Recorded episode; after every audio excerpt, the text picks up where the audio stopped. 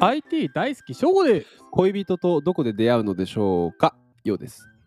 この番組は世界中のワクワクする IT トピックについてトークする番組ですいやこんなにも社会人になって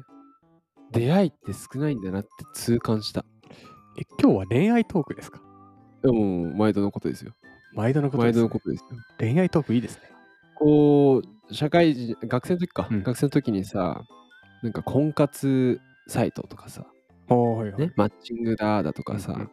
まあ見るけどさ「いやいやいや出会いなんてそこらじゃあるやないかい」とか「何やってんね ん」とか僕は生意気だな思ってたけど社会人になるじゃん全然ない通過してんの全然ないね運命の出会いとかね言いそまれすよそねうそれこそさどっかで取り上げたさ、あの社内用のマッチングアプリとかあ今前取り上げたそねうそうそうそう、まあ、特に大手さんとかになるとさ従業員でも何千ね、場合によっちゃ何万とか、あそうだ何よね万ないか何千とかか、うんそりゃあねなんか社内同じ会社といえどもね別の人みたいなねまあ出会いがああるかもしれないですからそねうそうだから今どうやってみんな出会ってるんですかねだかどうやって出会ってんですかねら今マッチングアプリさまあ流行ってますからねこう3 5年前とかってさ、うん結構印象悪かったじゃん、そうだね、うん、なんか危ない危ないとかなんかうんいろいろね詐欺とかねいそうろそんうなそのうが発ね生、したり今ともかないゼロじゃないんだろうけど、でも統制してますからねそこは結構周りにいるよあのマッチングアプリで結婚しましたいます私も2組いる俺いるうんで普通に幸せそう、そうだよねでしかもあのー特に片方は仲良しだったんだけど、でしそいつはなんだっけななんか趣味小説ほうほうほうでとある好きな作家さんが一緒ででそこからのつながりであれもいいことですよねそうそうそう今まで絶対こう知り合えなかった人たちがうん知り合えるわけですからそうねそうそうそうそうで全然職種も違う出身も違う2人、はいまはあい東京に2人ともいたんだけど、はいで小説でそのとある作家さんが好きでっていう話でチャット盛り上がって、うんでも本当に好きだから、いいことですよねそうそうそうそうまなんかそこのやっぱねなんちゅうのマッチングアプリのいいとこどうですか恋人出会ってます最近出会ってるかな出会えてないあー出会い方ですよねやっぱり運命的なさあ出ー会い方が大事じゃないですかやっぱあれから食パン加えてないからいけないのか な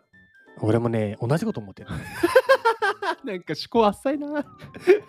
ら小学校とかやったよね食パンあの食パンのさ加えてさ走り回ってたあえてさ角ギューンってごめん、やってない。やれ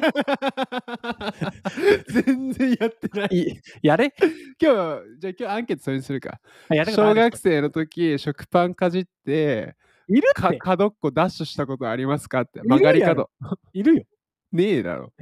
いるってやらんよまあまあこれはちょっと明らかになります、正午かのび太くんぐらいよ。うんのび太やってたっけのび太はアンキパン加えながら、結構、結構さ、スマートでね、出会いも求めながら、アンキパン食ってさ、 脳もインプットしてるってさ。はい はい。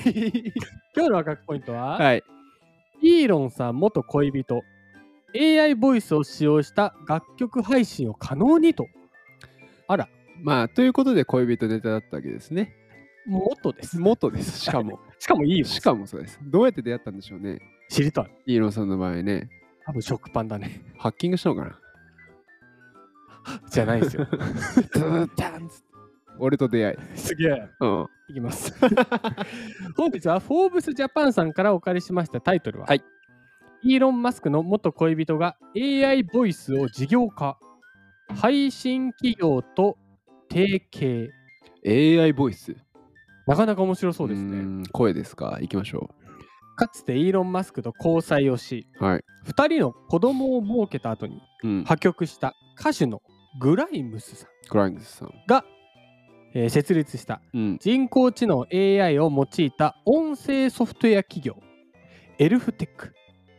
うん、え、エルフエルフエルフテック。はい。は6月12日デジタル音楽配信会社チューンコアと提携してうん。彼女の AI ボイスを使用した楽曲を配信可能にすると発表と。ほうほうほうほうほうほうほう。なじるゃほあ、どね。う歌歌を作るってこと歌を、まあ、楽曲を配信可能にすると。うーんで、グライムスさんは、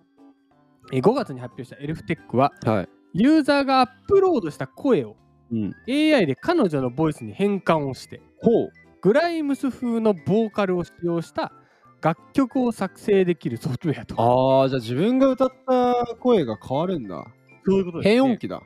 変音ですねあーで今回の提携によってチューンコアはエルフテックで生成された楽曲をなんと Apple の iTunes やうん。 Spotify うん。を含む全ての主要なプラットフォームで配信することになる。へえ。へえ。 へえ。ですごグいライムスさんは彼女のボイスを使用した楽曲から50%のロイヤリティを受けるがあ、はいはいはい。楽曲の所有権は主張しないと述べている、うんうんうんうん。なんかすごいねまあそこら辺ね、権利ビジネスだからいろいろありますけど。でニューヨーク・タイムズは先月、グライムさんの AI ボイスを使用した楽曲が、すでに一部のストリーミングプラットフォームで公開されていると報じていると。はあで、グライムさんは今から2ヶ月前のツイートで、うん。自分のボイスを AI で生成した楽曲に使用させて、うんその楽曲のロイヤリティを半分受け取る計画を発表して、はいすべてのアートをオープンソース化して、うん。著作権を殺すというほう。アイディアが好きだと。付け加えているうんうんうんうんなんかすごい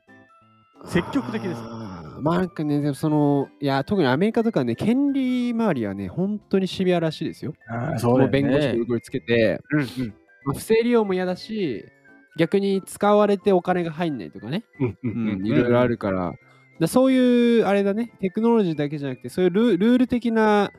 なんだ、改革も踏まえて踏まえてるだろうんだねよね。そううんでそのツイートで、まあ、ドレイクとかうんあとザ・ウィークエンドの声を真似して人工知能で真似して作った「ハート・オン・マイ・スリーブ」という楽曲をめぐる騒動もあって、でこの曲は TikTok などで900万回あの再生された後に、えー申し出を受けて、うんえー削除もされたりとかだからやっぱ権利絡みでだよね。 AI ボイスを使うと、うまあちょっと難しいですよっていうのうもんあったりする。でその中で彼女はこの分野の自身がモルモットになるといううん。ことを発言してほかなりこう発展に貢献しようう。としていると。うんはまあいろいろ苦い経験があったんだろうね。あ、ねうん。どう思いましたえ AI ボイスってやっぱ可能性ありますよね。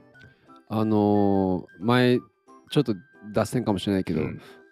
でスティーブ・ジョブズさんと喋れるとかね。あったね。うんあ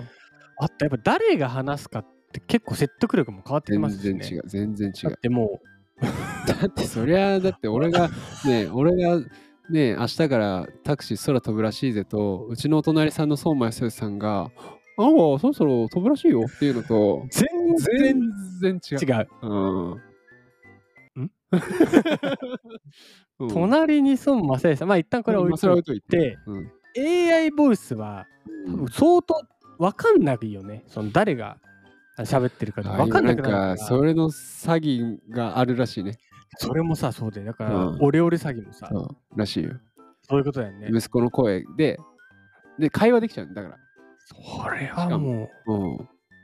わかんなくなっちゃうね。で、ちょっとなんか今ネガティブな方に行ってしまったけど、逆に言うと、まあ、ポジティブなこともね。あいっぱいありますから、うん。今回みたいにね、あんまりこう、自分の声をね、うんやっぱ楽曲に乗せて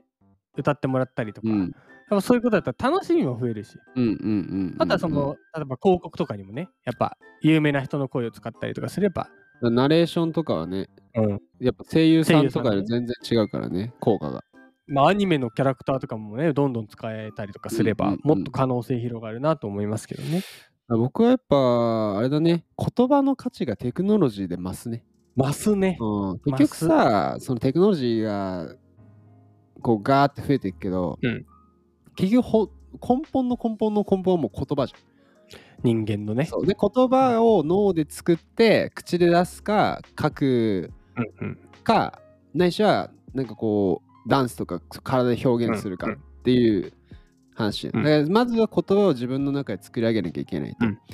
でそれをテクノロジーを返すことによって、まあ、今翔が言ったようにだって自分の声があんま好きじゃないですではいはもい歌を作詞がうまいですとかで自分で歌うのも好きでうす、んでそこ別に変換し変音しちゃってさ出してもいいわけじゃん、うんそれで売れるかもしれないしさ、うんっていうなんか言葉で結局まあ言葉を突き詰めないといけないっていうのは変わんないけどテクノロジーのおかげで本当はいい武器を持ってるのにまだ市場に出てない人とかは、いや、めちゃめちゃチャンスなんじゃないかな。チャンスどどんどん出てく出ていくこともできるしね。でこのポッまあ、別に僕らのポッドキャストじゃなくてもいいけど、結局、言葉のトレーニングじそうだね。ゃん。うん、だって収益ゼロで。 うんお話の。そう。トレーニングなんだけど、やっぱり、ね、手前味噌だけど、どう考えても第1回の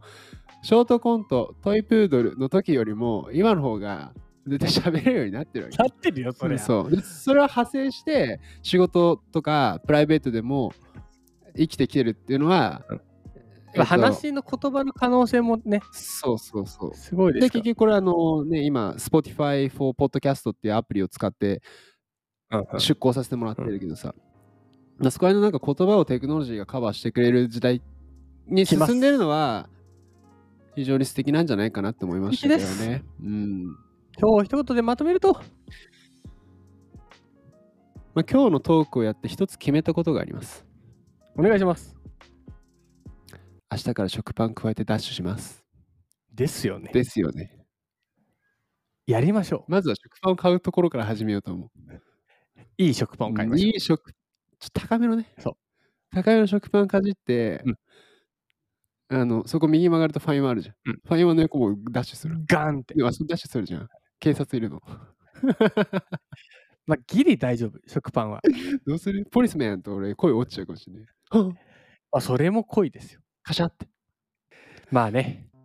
明日のワクワクポイント聞いてくださいよ。出会えるかもしれないと。明日はね、俺、俺というかもう全員が好き。お楽しみにしていてください。ー。はい。明日のワクワクポイントは、創造性とはあ、問いかけるタイプね。はい。 What is creativity? っていうことね。 創造性とは創造性とは食パンですよ。言ったね。うん。明日じゃあ食パンが出てくると。絶対出せない。 出すなよ。それではまた次回です